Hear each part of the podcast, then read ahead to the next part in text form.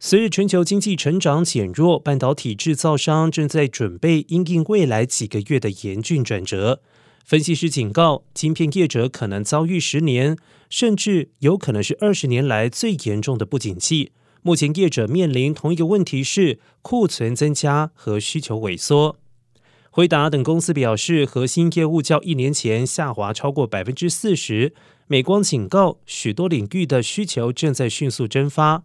而本周，中国政府数据显示，七月机体电路产量锐减百分之十七，反映供应链的冲击以及中国市场对低阶晶片的需求下滑。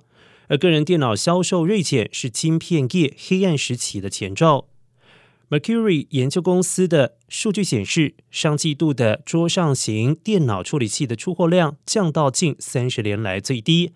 处理器的总出货量的年减幅度更是一九八四年以来最大。